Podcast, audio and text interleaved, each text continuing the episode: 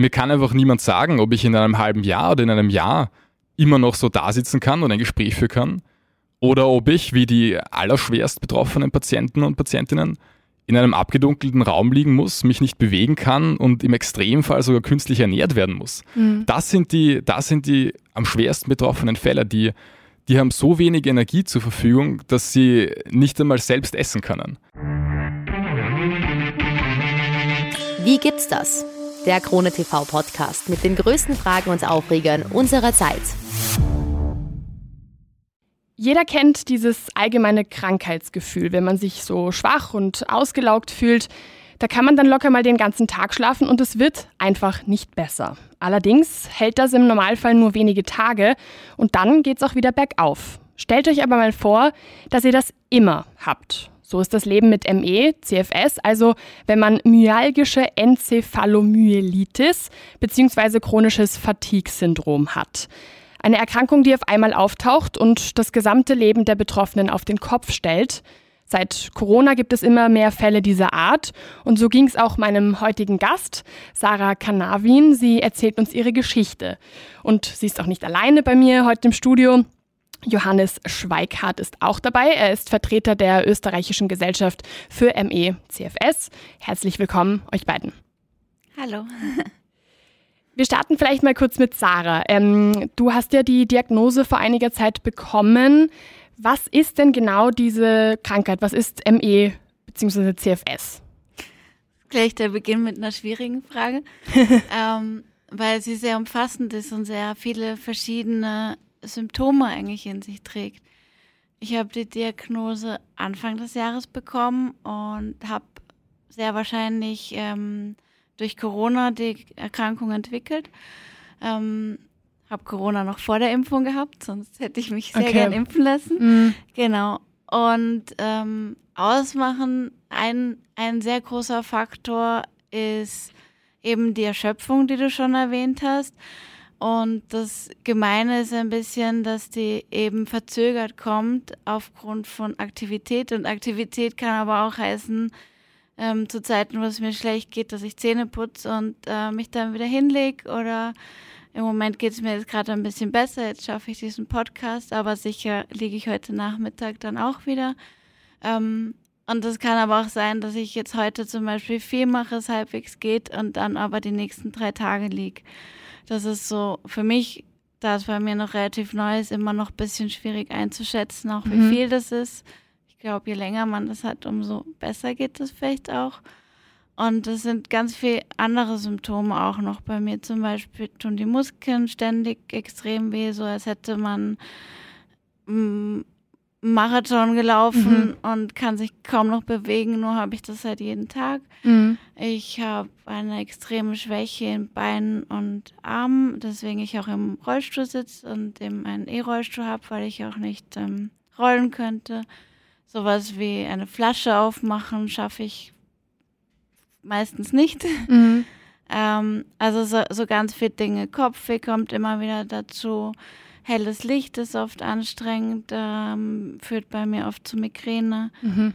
Äh, ich kann nicht mehr sehr gut lesen. Ich schaffe so eine Seite zu lesen, aber jetzt kein Buch mehr oder so. Ich muss das in kurzen Abschnitten lesen. Oft fehlen mir Worte, die mir einfach nicht einfallen, also so Konzentrationsprobleme und auch Wortfindungsstörungen. Ähm, und äh, bei mir ist auch eine Störung vom autonomen Nervensystem vorhanden. Also sowas wie Kälte, Hitze empfinden ist gestört, mein Kreislauf ist gestört, mir wird schwindlig, wenn ich aufstehe. Und das sind jetzt nur einige Sachen mhm. von einer ganzen Liste, die ich angefangen habe aufzuschreiben. Also es ist, betrifft irgendwie alles und ähm, ja, es, es ändert sich auch immer wieder, was dazukommt. Mhm.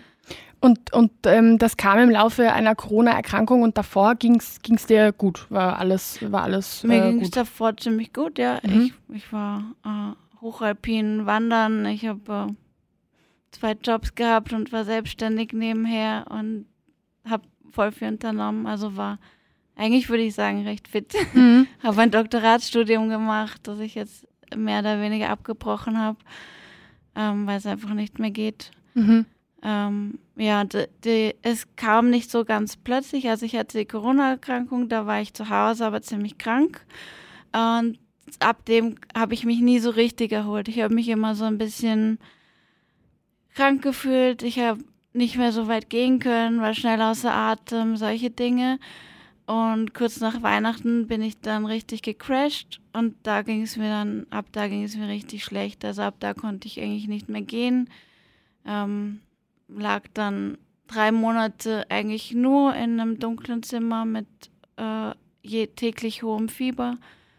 Ähm, ja, jetzt geht es wieder im Moment ein bisschen besser, aber mhm. es kann halt jederzeit wieder ein das, Crash kommen, wenn ich zu viel mache. Das heißt, es sind halt immer auch irgendwie Phasen, ähm, wo es mal ein bisschen besser, ein bisschen schlechter geht. Hat das vielleicht auch irgendwie, also kann man da irgendwie so ein, eine gewisse, ähm, ja, ein gewisses Muster erkennen? Hat das zum Beispiel auch was mit dem Wetter zu tun oder ist, ist da, macht das überhaupt keinen, keinen Unterschied? Ich kann vom Wetter her jetzt nicht viel sehen. Ich merke es ganz stark mit Anstrengung. Also wenn ich zum Beispiel jetzt einen Termin im AKH habe, äh, wo man oft sehr lange warten muss, dann, dann ist oft die nächste Woche wieder sehr viel schlechter. Mhm. Aber der Termin ist halt wichtig, also muss ich irgendwie hingehen.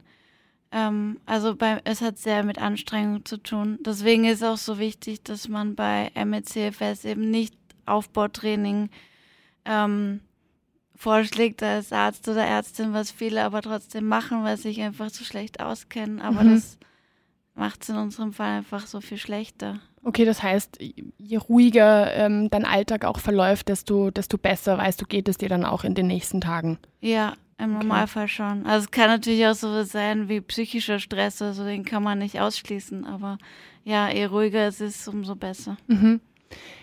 Wie war denn jetzt auch der Weg zu dieser Diagnose? Ähm, weil, also ich habe mich jetzt im Rahmen des Podcasts ein bisschen reingelesen und so und habe auch gesehen, dass das einfach oft vorkommt, dass Ärzte, Ärztinnen überhaupt gar nicht wissen, ähm, dass es diese Krankheit ist und äh, die Diagnose einfach ein schwerer Weg ist. Wie, wie war das bei dir? Wie hast du das empfunden? Ähm, ja, das ist ein großes Problem. Also ich gerate immer noch an Ärzte, die das einfach nicht kennen oder ähm, die mir auch unter Umständen nicht glauben, dass ich, äh, dass es mir schlecht geht, obwohl ich da im Rollstuhl ankomme. Oh wow, okay. Ähm, das ist ja recht äh, unglaublich, wenn man es nicht selbst erlebt, aber es ist leider so. Bei mir war der Weg ähm, relativ kurz. Ich habe, äh, die meisten brauchen, glaube ich, fünf bis acht Jahre bis zur Diagnose oder sind überhaupt nicht diagnostiziert, weil es so wenige kennen. Mhm. Ähm, bei mir ging es eben innerhalb von eigentlich bisschen unter einem Jahr, dass ich die Diagnose hatte. Ich hatte das Glück, dass ich eine Fernsehsendung gesehen habe über die Erkrankung und dachte, genau das habe ich und niemand weiß die ganze Zeit, was ich habe und bin dann zu der Ärztin gegangen, die dort drin vorkam. Mhm. Das war so ein bisschen mein Glück. Ähm, mein Hausarzt äh, ist extrem bemüht und lernt jetzt, nachdem er weiß, was es ist, auch äh, ganz viel dazu und liest sich voll ein und ich bin sehr, sehr glücklich darüber. Aber er wusste vorher auch einfach nicht, was ich habe und war schon recht verzweifelt und ähm, hatte irgendwie auch keine Idee mehr, was er mit mir machen soll, weil es mir einfach nicht besser ging. Und auch sonst bei Ärzten habe ich oft gehört, nein, ähm, ja, wir wissen auch nicht, was sie haben, die, weil man auch in den Blutwerten, die man üblicherweise nimmt, gar nicht so viel sehen kann. Und das ist das, woran sich viele halt festhalten. Okay, okay, verstehe. Ähm, wie ist denn jetzt, wenn du zum Beispiel mal irgendwie, weiß ich nicht, ähm, zum Beispiel mal einkaufen musst oder so, kannst du solche alltäglichen, sag ich jetzt mal, Aufgaben oder alltäglichen Erledigungen überhaupt noch machen? Oder kommt es dann auch irgendwie darauf an, wie es dir dann zurzeit geht? Wie, wie läuft das irgendwie so im Alltag bei dir ab zurzeit? Es kommt darauf an, wie es mir geht. Manchmal schaffe ich selber so kleinere Sachen zu machen. Also einen Großeinkauf mache ich eigentlich nie. Ich habe das Glück, dass ich einen extrem lieben Freund habe, der ganz, ganz viel für mich übernimmt und eigentlich auch den Haushalt ziemlich vollständig übernimmt und auch, wenn ich am Abend mal Beine habe, die aus Gummi sind, mich ins Bad trägt. Ähm, ja, da habe ich einfach wahnsinnig Glück, weil also ich habe auch Pflegegeld eingereicht, weil ich eigentlich eben sehr viel Unterstützung brauche, habe aber immer noch keine Antwort dazu. Also weil es hängt da ziemlich in der Luft und kann jetzt auch niemand anstellen, der mir hilft. Mhm. Liegt es daran, dass man ähm, mit dieser Krankheit einfach sich noch nicht so auskennt oder ähm, sind das Prozesse, die einfach generell äh, so lange dauern? Ich glaube, die Prozesse sind allgemein ähm, so, dass sie vielleicht mal überarbeitet werden sollten. Ich glaube, es ist für jüngere Leute schwieriger auch, äh, weil es mehr auf Ältere ausgerichtet ist, habe ich den Eindruck. Und das ist auch das Problem, dass die Krankheit recht unbekannt ist. Und ich, ich bin zum Beispiel begutachtet worden von einem Psychiater, der mir gesagt hat, nein, bei mir sind sie falsch, es ist psychiatrisch, ist bei ihnen alles okay. Ähm, sie müssen eigentlich zum Neurologen ähm, und solche Dinge passieren halt ständig. Und das ist auch ein Problem, das viele Erkrankte haben, dass sie eben als psychiatrisch oder als äh, psychische Störung gesehen werden, was sie haben, es aber ganz kleine körperliche ist. Mhm. Und ja. Wobei ich auch nicht verstehe, weil wenn es mir aus psychischen Gründen so gehen würde, wäre es auch ganz gut, wenn sich jemand um, darum kümmern ja, würde. Ja, ja, klar, klar. Passiert dann aber auch nicht. Äh, ist es aber ganz klar auch in dem Fall nicht. Also es sind äh, körperliche Dinge, die da nicht stimmen, neurologische.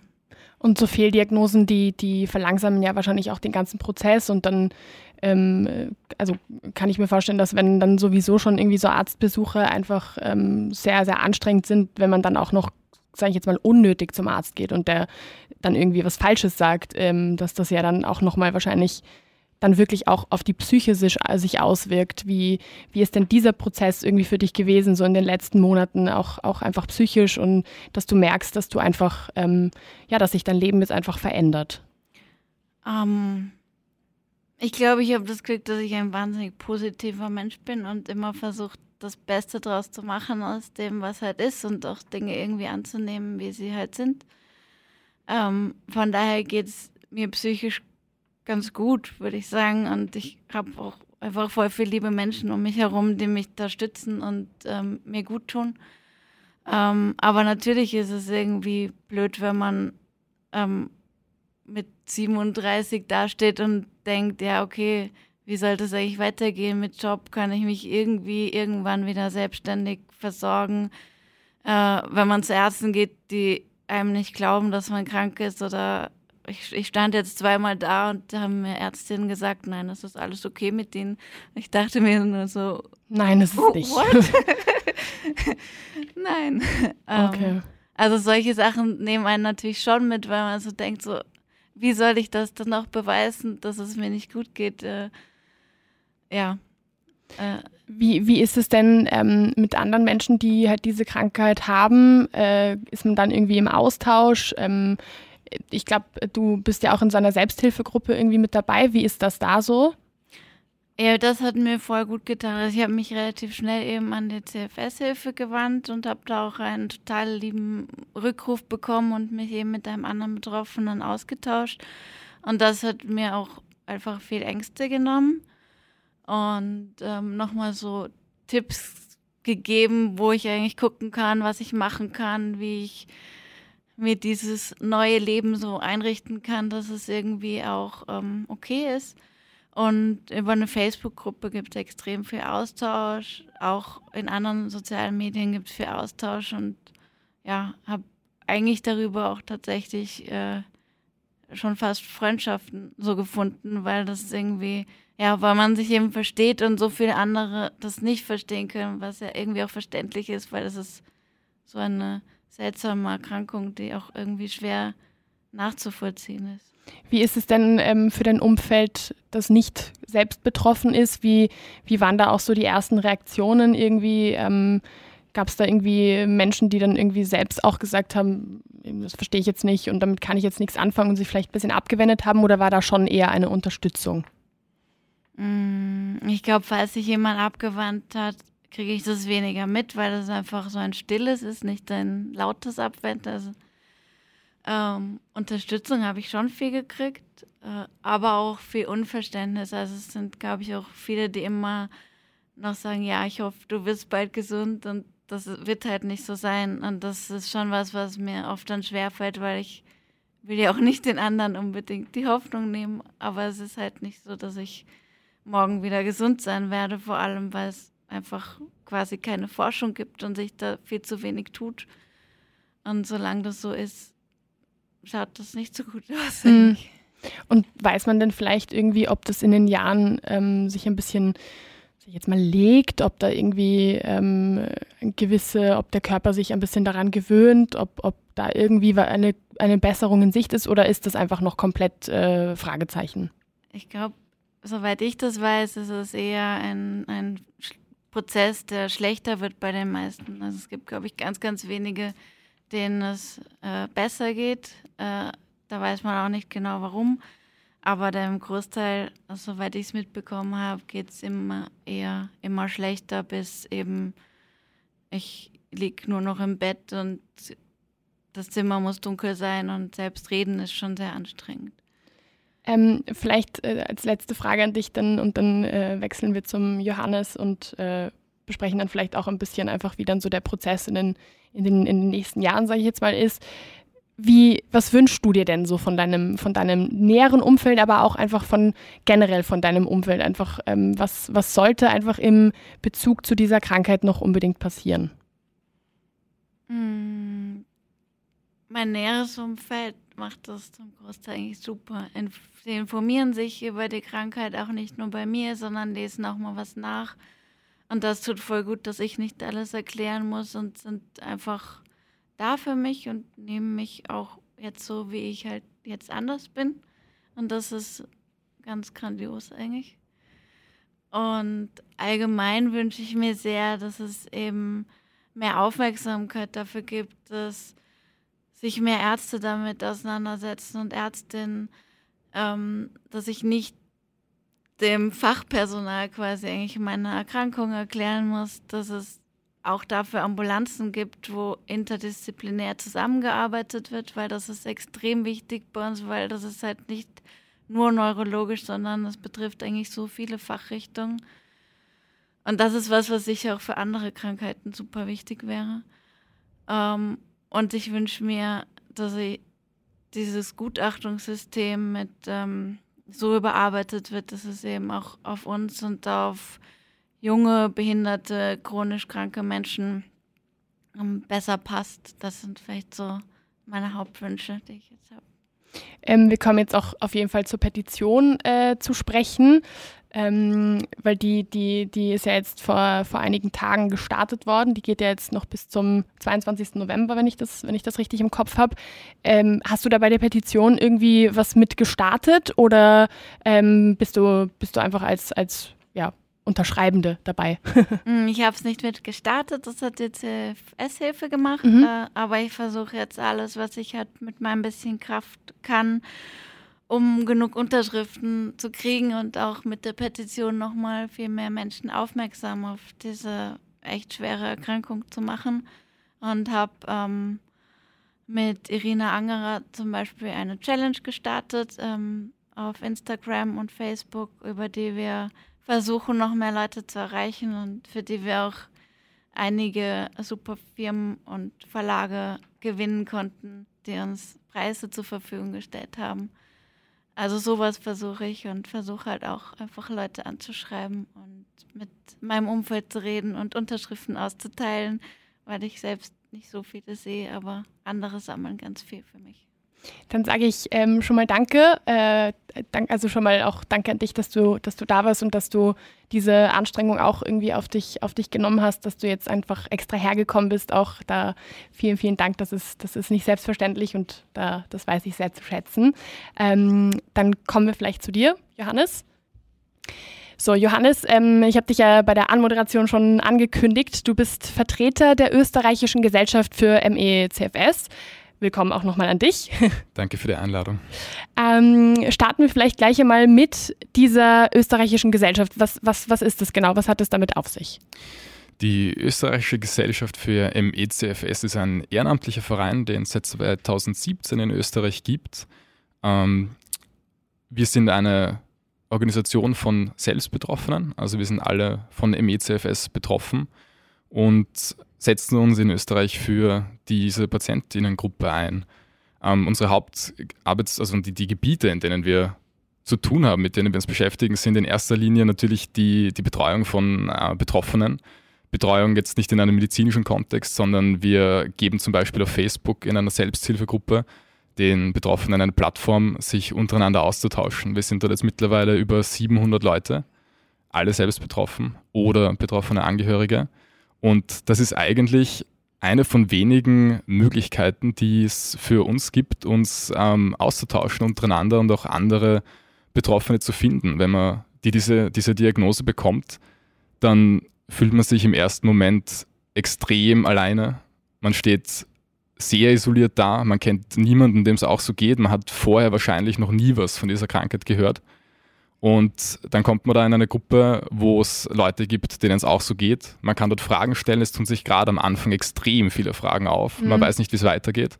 Man weiß nicht, was auf einen zukommt. Und auch mir, wie ich damals in die Gruppe gekommen bin, hat das echt viel Sorgen genommen. Und ich bin sehr froh, dass ich, dass ich da dabei sein kann. Außerdem äh, haben wir natürlich auch selber eine Kontaktadresse. Also wir haben eine Homepage www.cfs-hilfe.at da stellen wir für alle, die es interessiert, viele Informationen über die Krankheit zur Verfügung. Wir haben auch eine Kontaktadresse, also man kann auch uns direkt ähm, Fragen schicken, wenn man so egal was eine Frage hat. Wir können nicht garantieren, dass wir es beantworten können, aber wir tun unser, Bestes. Äh, und natürlich auch ein großer ähm, Teilbereich von dem, was wir machen, ist in Kontakt treten oder zumindest versuchen wir das mit der Politik, ähm, mit Krankenkassen, mit Krankenhäusern, mit anderen Ärztinnen und Ärzten, versuchen dort aufzuklären, versuchen dort zu informieren und, und für mehr Sichtbarkeit zu sorgen für mhm. diese Gruppe. Ähm, das heißt, du bist selber auch davon betroffen, von der Krankheit? Ich bin selber seit 2019 betroffen. Ich hatte mhm. damals ähm, das pfeiferische Drüsenfieber. Mhm. Das ist, also der Auslöser von dieser Krankheit ist der Epstein-Barr-Virus. Und ähm, Viren sind grundsätzlich eigentlich der Hauptauslöser von MECFS. Es gibt andere Ursachen auch.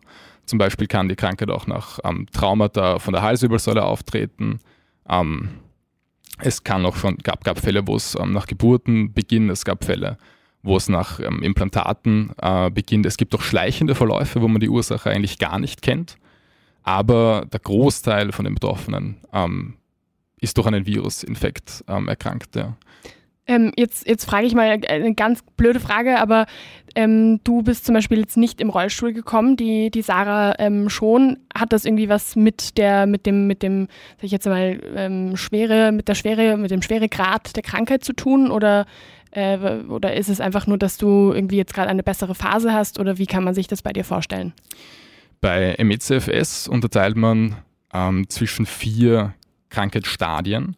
Es gibt einmal mild, moderat, schwer und sehr schwer. Ähm, ich selber würde mich zu den Mildbetroffenen zählen. Ich bin in meinem Alltag weitgehend selbstständig. Ich bin mit öffentlichen Verkehrsmitteln und dem Automobil.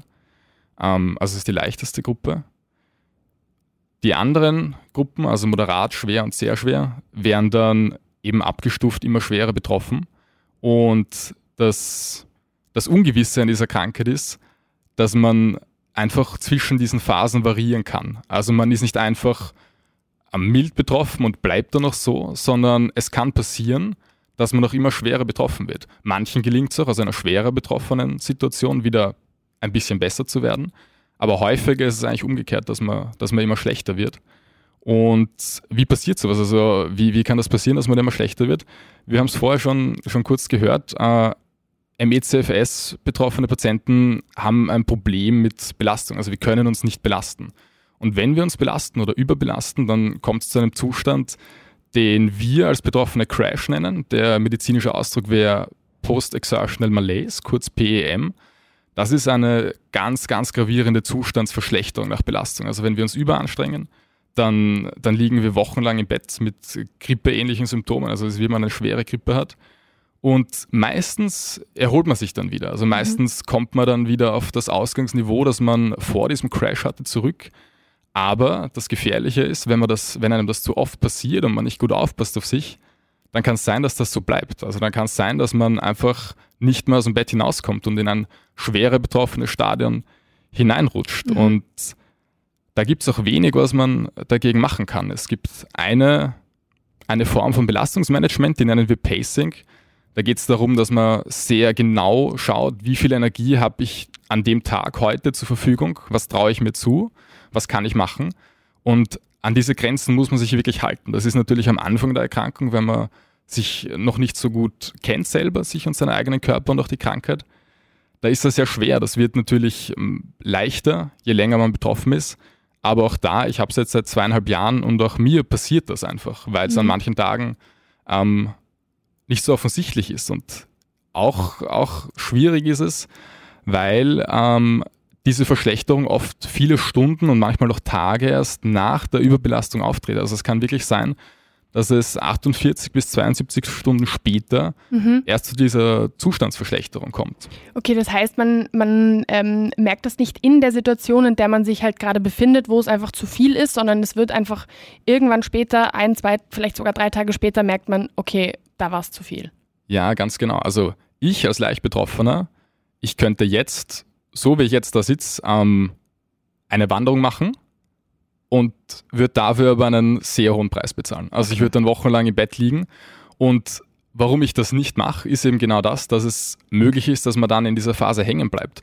Und genau das ist auch das, was viele, also mir zum Beispiel auch, auch immer wieder eigentlich, eigentlich Angst macht, weil mir kann einfach niemand sagen, ob ich in einem halben Jahr oder in einem Jahr immer noch so da sitzen kann und ein Gespräch führen kann oder ob ich, wie die allerschwerst betroffenen Patienten und Patientinnen, in einem abgedunkelten Raum liegen muss, mich nicht bewegen kann und im Extremfall sogar künstlich ernährt werden muss. Mhm. Das, sind die, das sind die am schwersten betroffenen Fälle, die, die haben so wenig Energie zur Verfügung, dass sie nicht einmal selbst essen können. Und wir haben vorher schon darüber geredet, es ist mir da dann immer so unverständlich, wenn es dann Leute gibt, das sind oftmals Mediziner, wirklich Ärztinnen und Ärzte, die diese Krankheit einfach bagatellisieren, die sagen, dass das ist nur in deinem Kopf, dass, dass du, du bist nicht wirklich krank, ja. Du, du bildest dir das ein oder du tust doch nur so. Und das zu hören, wenn man dann Leute kennt, die, die den ganzen Tag lang mit Kopfhörern in einem abgedunkelten Raum liegen müssen, weil sie einfach diese Reize nicht mehr vertragen, das tut weh. Also das ist, das, das hört man dann, das hört man wirklich nicht gerne. Und da setzen wir uns immer so stark dafür ein, dass, das, dass da in Österreich mehr, mehr Aufmerksamkeit für diese Krankheit auch entsteht. Und es gibt unterschiedliche Sta Stufen. Ähm, es gibt Leute wie mich, denen es verhältnismäßig noch relativ gut geht. Ich bin noch überglücklich, dass es mir noch so gut geht, aber es kann einfach sein, dass das in einem halben Jahr nicht mehr so ist. Woran liegt es denn oder was glaubst du vielleicht eine persönliche Einschätzung einfach, woran liegt es, dass es Menschen gibt, die das einfach nicht ernst nehmen und die einfach irgendwie dann einfach nicht wahrhaben wollen, dass es, dass es das gibt und dass sie sich vielleicht einfach nur nicht darin auskennen? Das ist ähm, geschichtlich bedingt. MECFS ist seit äh, 1969 schon von der WHO offiziell als neurologische Erkrankung anerkannt. Und in den Jahren drauf hat sich dann aber in manchen medizinischen Fachkreisen so ein bisschen die Meinung durchgesetzt, dass MECFS eine, eine Faulheit ist, ähm, die Leute nicht wollen und so tun, als, als könnten sie einfach nicht und da eben unter, unter verschiedenen psychologischen ähm, Störungen leiden. Psychologische Störungen müssen genauso behandelt werden wie jede andere Krankheit, das ist selbstverständlich, aber MECFS ist keine psychiatrische Erkrankung. Ja? Es gibt mittlerweile so eine drückende wissenschaftliche Evidenz dafür, dass es, dass es heutzutage eigentlich fast nicht mehr vertretbar ist, diese Meinung ähm, zu teilen. Aber leider tun das viele Leute, die sich eben damals, wo eine andere Meinung vorherrschend war, die sich damals ihre Meinung gebildet haben, die halten bis heute daran fest. Das sind häufig ähm, psychiatrische Fachärzte, die diese Krankheit auch einfach in ihrem Gebiet haben wollen und dann äh, das nicht gerne abgeben. Und wir haben vorher schon kurz darüber geredet. Ähm, bei Begutachtungen zum Beispiel, also wenn man bei uns ansucht, um, um zum Beispiel Krankengeld oder Berufsunfähigkeitspension, dann kann es passieren, und das ist sehr häufig, dass da ein, ein Psychiater kommt oder eine Psychiaterin und dieses Gutachten schreibt und kein Neurologe, keine Neurologin, okay. obwohl es eine, eine, eine körperliche Erkrankung ist. Mhm. Und das Zweite, und das ist ein, ein sehr, sehr furchtbarer, eine, eine furchtbare Tatsache, aber leider ist es, ist es so, die Verteilung zwischen betroffenen ähm, Männern und Frauen ist zwei Drittel auf der Seite der Frauen. Also es ist eine Erkrankung, die, die überwiegend, nicht nur, aber überwiegend Frauen betrifft. Und da hat die Geschichte in der Medizin, so wie beispielsweise bei der ehemaligen Erkrankung der Hysterie gezeigt, dass solche Erkrankungen einfach weniger ernst genommen werden. Und das sollte so nicht sein, das darf so nicht sein, aber das ist leider Tatsache. Und äh, durch solche, durch solche Sachen hat sich das bis heute leider so gehalten, dass es einfach, einfach immer noch so ist. ist Was natürlich auch noch dazu kommt, ähm, es gibt bis heute leider keinen eindeutigen Biomarker, mit dem man die Krankheit nachweisen könnte. Also man kann nicht ins Blut schauen und sagen, hey, du hast den und den Wert, du hast das. Man kann kein Röntgen machen, kein MRT. Das sieht man alles nicht. Das ist eine Diagnose, die, die hauptsächlich über ähm, Fragebögen gestellt wird. Und da muss ich zugeben, das ist ein Problem. Da mhm. ist auch die Forschung gerade dahinter, ähm, dass man da was findet, damit man das auch eindeutig diagnostizieren kann. Es gibt schon unterschiedliche Untersuchungen, die man machen kann. Ähm, aber richtig eindeutig sagen, mit dem und dem Wert hat man im ECFS, das geht heute leider noch nicht. Und dadurch ähm, ist es auch schwer, das, das gut zu argumentieren. Das heißt, es läuft wie so ein Ausschlussverfahren oder wie? Also man, man, man geht quasi eine Liste durch, man prüft irgendwie andere Möglichkeiten, die es sein könnte und wenn das alles ausgeschlossen ist, dann kommt man irgendwie dazu, dass es vielleicht MECFS ist oder wie, wie funktioniert das? Ja, ganz genau. Also es gibt einige Erkrankungen, die dem, dem, den Symptomen von MECFS ähnlich sind mhm.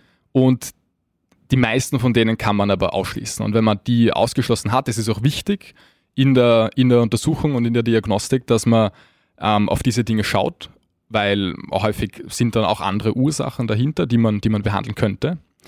Aber da ist das Hauptproblem, dass es in Österreich sehr, sehr wenig Ärztinnen und Ärzte gibt, die das auch wirklich können, die sich damit auch auseinandersetzen. Und die, die es gibt, sind, sind stark überlaufen, mhm. weil es einfach sehr viele Betroffene gibt, auch in Österreich. Also man geht davon aus, dass es zwischen 0,3 und 0,9 Prozent der Bevölkerung betrifft. Das wären in Österreich zwischen 25 und 80.000 Patientinnen und Patienten.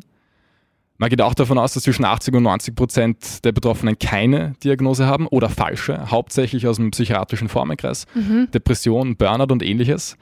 Ähm, dabei gibt es eigentlich ähm, gewisse Symptome, die MECFS ganz, ganz eindeutig von einer Depression abgrenzen. Ein Beispiel dafür wäre eins von den Hauptsymptomen von MECFS, das wäre eben diese Post-Exertion Malaise, also diese Zustandsverschlechterung nach körperlicher Belastung oder auch nach kognitiver.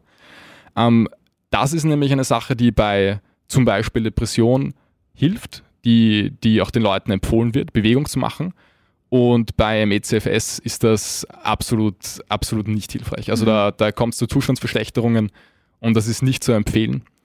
Was man schon dazu sagen muss, ähm, es gibt viele Betroffene, die sekundär im Krankheitsverlauf eine Depression entwickeln das ist aber, wenn man sich die Versorgungssituation in Österreich anschaut und die, die Konfrontationen oder die Situationen, mit denen viele Betroffene konfrontiert werden, wenn man die kennt, dann, dann ist das nicht verwunderlich. Es gibt in Österreich keine offizielle Anlaufstelle. Man kann sich nirgends hinwenden. Mhm. Es gibt niemanden, zu dem man hingehen kann, von dem man äh, vernünftig behandelt wird, also keine offizielle Anlaufstelle. Mhm. Ähm, und das ist ein großes Problem und das, das, versuchen, wir, das versuchen wir zu ändern. Das ist ja, glaube ich, auch ein Punkt bei der Petition, ähm, die, da, die ihr jetzt gestartet habt, äh, dass das auch mehr Aufmerksamkeit bekommt und ähm, generell auch mehr Förderungen und so weiter. Ähm, vielleicht, wenn wir mal komplett auf diese Petition schauen, was sind da ähm, eure, eure wichtigsten Punkte? Was ist euer, euer Wunsch? Was ist euer Ziel dabei? In der Petition haben wir vier Punkte formuliert, die wir uns wünschen. Das sind zum einen einmal ähm, eine Anerkennung dieser Krankheit, ja, auch in, dass man in Österreich jeder Ärztin, jeder Arzt anerkennt, dass im ECFS eine körperliche Erkrankung ist und, und auch so gewertet wird.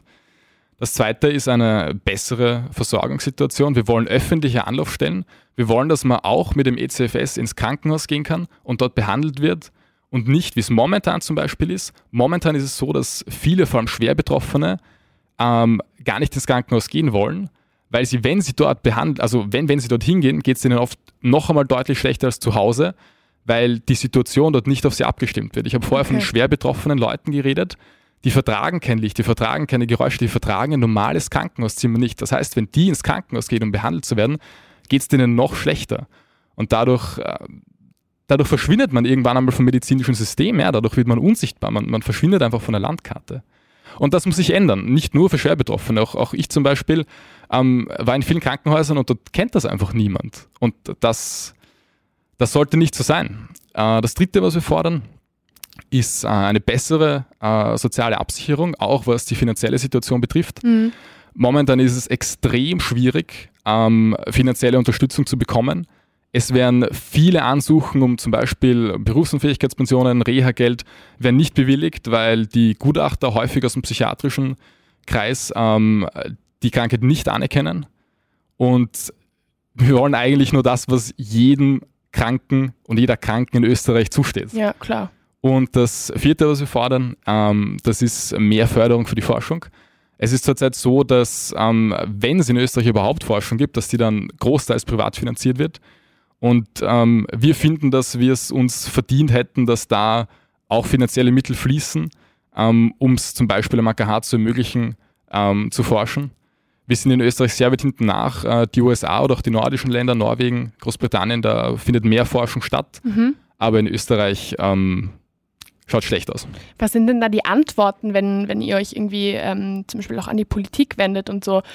Was kommt da als Feedback irgendwie zurück? Gibt es da irgendwie, sagen Sie dann zum Beispiel, na, das geht nicht ähm, oder gibt es nicht? Oder wie kann man sich das vorstellen? Was kommt da immer so zurück von der anderen Seite?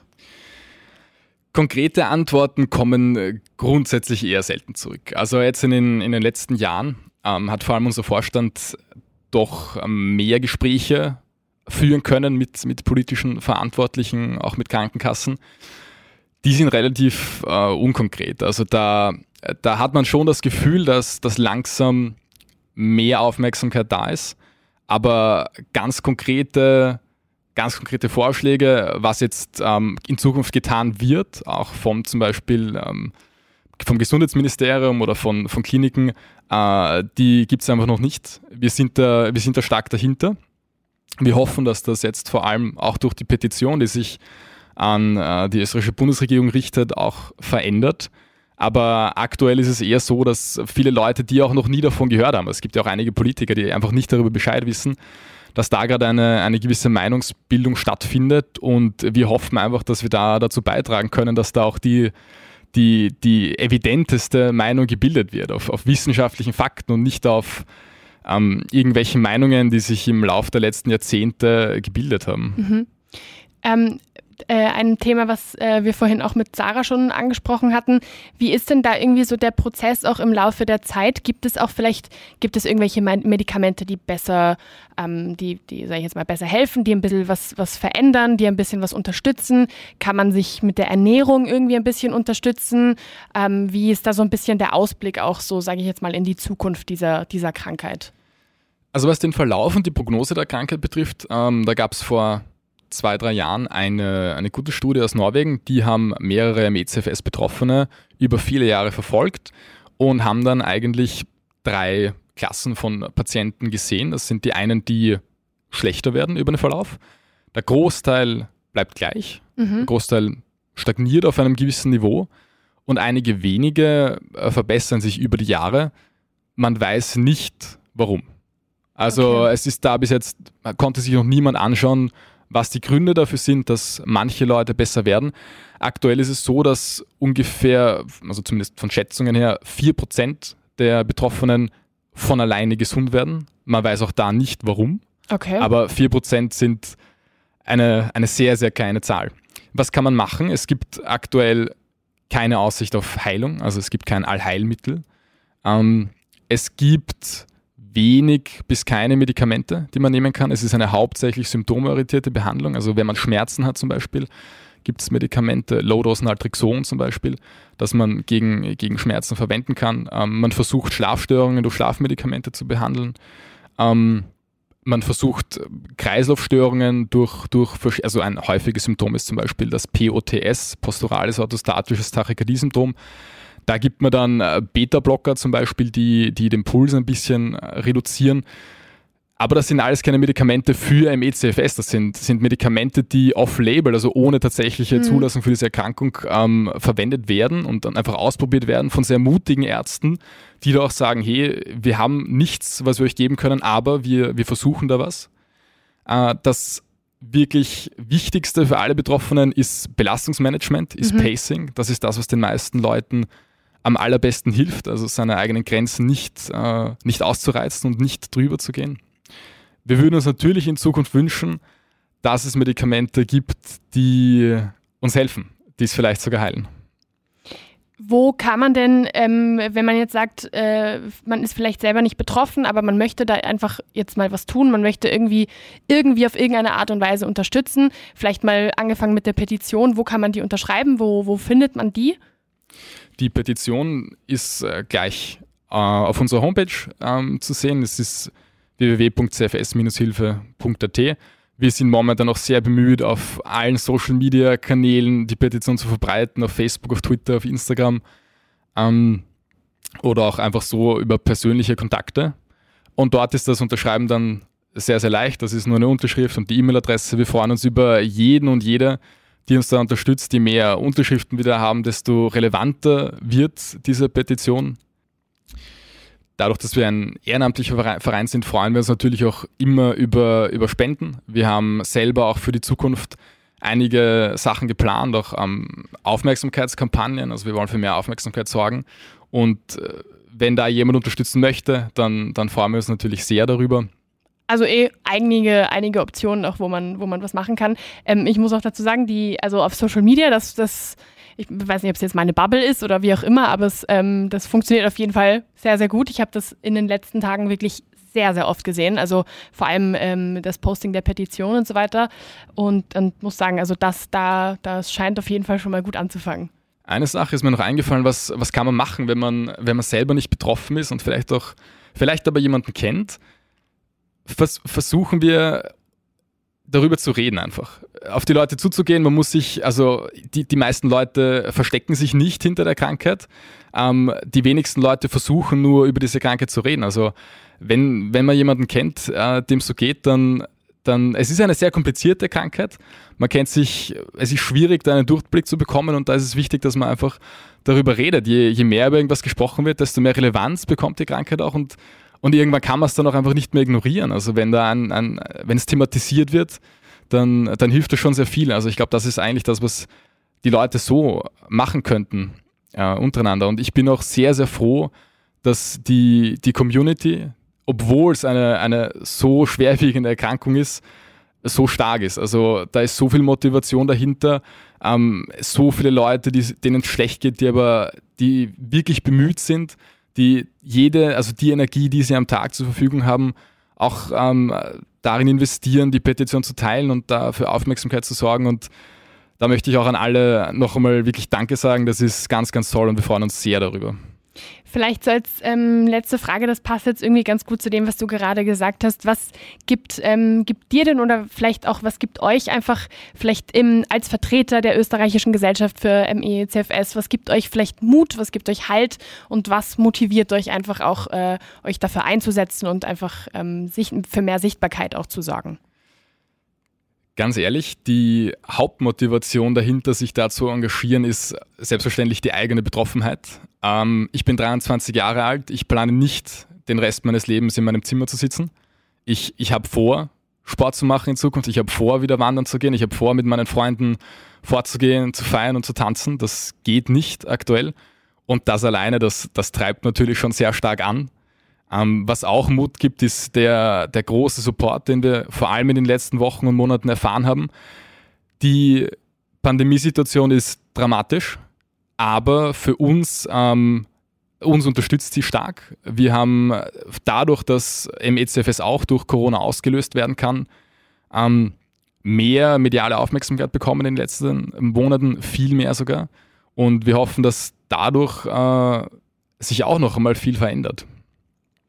Dann würde ich auf jeden Fall auch nochmal dir sagen, vielen, vielen Dank, dass du dir auch die Zeit genommen hast und, und ähm, mit mir darüber gesprochen hast und irgendwie auch ein bisschen deinen Einblick äh, von, von der Krankheit und auch von deiner Arbeit eben bei dieser Gesellschaft ähm, geteilt hast. Danke auch an dich.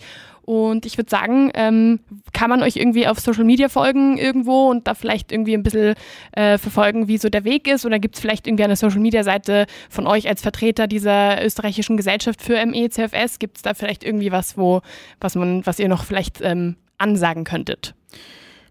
Die österreichische Gesellschaft für MECFS findet man auf Twitter, auf Facebook äh, und auch auf Instagram. Also da einfach ähm, Österreichische Gesellschaft für, für MECFS oder CFS-Hilfe suchen. Mhm. Das ist nämlich der Name, unter dem die Mitglieder uns eigentlich benennen. Also mhm. das wäre der interne Name. Ähm, ja, ich kann auch noch ähm, sagen, wie ich auf Instagram heiße. Ähm, das ist Beton und Kletten.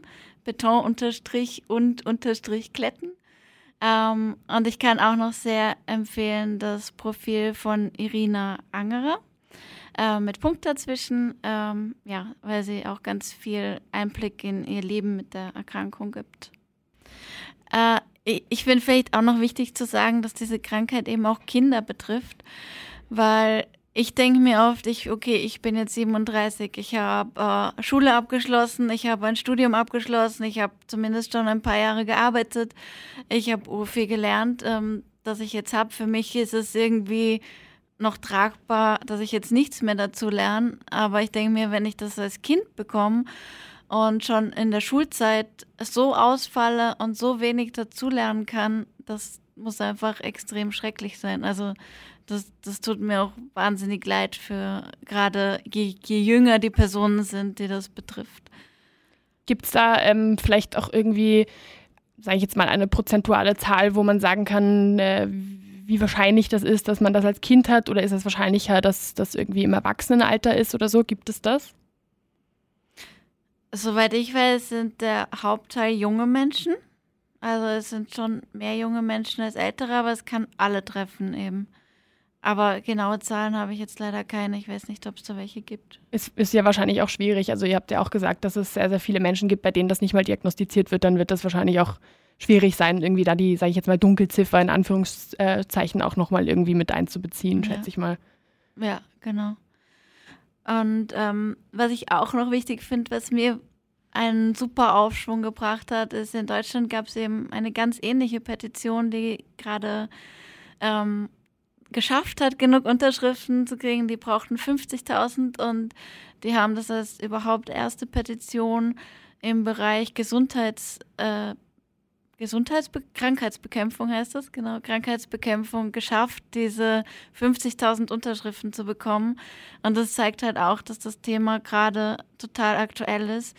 Auch weil eben Long-Covid äh, zum Teil MECFS ist eben nicht bei allen, aber zum Teil. Und da finde ich vielleicht auch noch wichtig zu sagen, dass ich weiß, da ich es ja durch Corona bekommen habe, auch auf einigen Long-Covid-Ambulanzen und habe auch in Long-Covid-Selbsthilfegruppen Kontakt zu anderen. Und dort ist das Wissen, obwohl es eben einen gar nicht so kleinen Teil betrifft, äh, total schlecht über MECFS. Also mir wurde mehrfach zu ähm, Physiotherapie, zu Aktivierungstherapie, äh, sonst was geraten und ich musste immer wieder erklären, was ist MECFS, warum kann ich das nicht machen. Und das ist was, was ich wirklich schlimm finde, weil da werden halt gerade ganz, ganz viele Menschen dann falsch behandelt und kommen damit auch zu einer Verschlechterung ihrer Krankheit. Gibt es da denn ähm, irgendwie von dir persönlich einen Tipp, äh, vielleicht irgendwie eine, eine Stelle, irgendwie einen, einen Arzt, eine Ärztin oder so, wo das ganz besonders, ähm, ja, sag ich jetzt mal, wo der, der oder die halt einfach besonders informiert ist oder wo man irgendwie sagt, okay, wenn man sich dahin wendet, da geht die Diagnose vielleicht ein bisschen schneller oder so. Kann man das irgendwie sagen? Gibt es das? Also ich persönlich war jetzt bei eben einer Ärztin, einem Arzt, ähm, die aber beide leider privat sind ähm, bei der Frau Dr. Fuchs, die sich schon sehr, sehr lange mit MECFS beschäftigt und schon sehr lange dafür kämpft, dass es anerkannt wird und sich auch gut damit auskennt. Und bei Dr. Stingel, der auch echt extrem aktiv ist und ganz viel versucht, ähm, Awareness zu schaffen für diese Krankheit und Wissen zu vermitteln und auch ganz viele ähm, Weiterbildungen für Ärztinnen und Ärzte macht und der sich auch extrem gut auskennt, aber der so überlaufen ist, dass ich gar nicht weiß, ob da noch jemand gerade hin kann. Ähm, das sind die zwei, die mir einfallen. Ich bin im AKH an einzelne Ärzte geraten, die bemüht waren und die sich ähm, ein bisschen damit auskennen, aber ich könnte da jetzt nicht eine Stelle empfehlen oder eine Ambulanz empfehlen. Mhm. Okay weil vorher auch die Versorgungssituation angesprochen worden ist und ähm, die Sarah gerade den Herrn Dr. Stiegen und die Frau Dr. Fuchs erwähnt hat, möchte ich kurz noch einmal aufzeigen, wie viele Leute es momentan in Österreich gibt, die wir als äh, CFS-Hilfe empfehlen würden. Das sind seit diesem Sommer vier. Es gibt drei Ärzte und eine Ärztin, die wir für ganz Österreich, für alle Betroffenen empfehlen können. Vor dem Sommer waren das zwei und dementsprechend überrannt sind mhm. diese Ärztinnen und Ärzte auch. Also es ist ganz schwer, dort vor allem zeitnah einen Termin zu bekommen. Die Ärztinnen und Ärzte tun alles, was sie können für uns, sind irrsinnig aktiv. Aber es sind so viele Leute, dass es nur für die einfach nicht machbar ist. Und genau deswegen ist es auch so wichtig, dass man öffentliche Anlaufstellen schafft für uns Betroffene. Ist es irgendwie in Aussicht, dass es in Zukunft mehr Ärzte, Ärztinnen gibt, die sich äh, da irgendwie ähm, ein bisschen besser auskennen? Äh, gibt es da irgendwie eine, sage ich jetzt mal, spezielle Ausbildung, ähm, die man da machen könnte?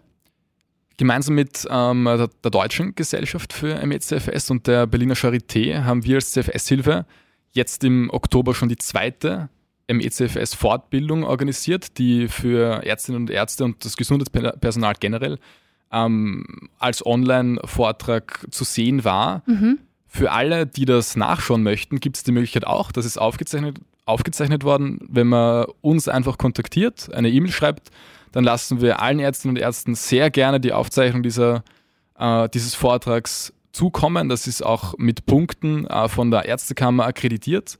Also das gilt als, als, als offizielle Fortbildung. Mhm. Und wir würden uns natürlich sehr darüber freuen, weil genau durch sowas entsteht auch unter Ärztinnen und Ärzten mehr Awareness für die Sache.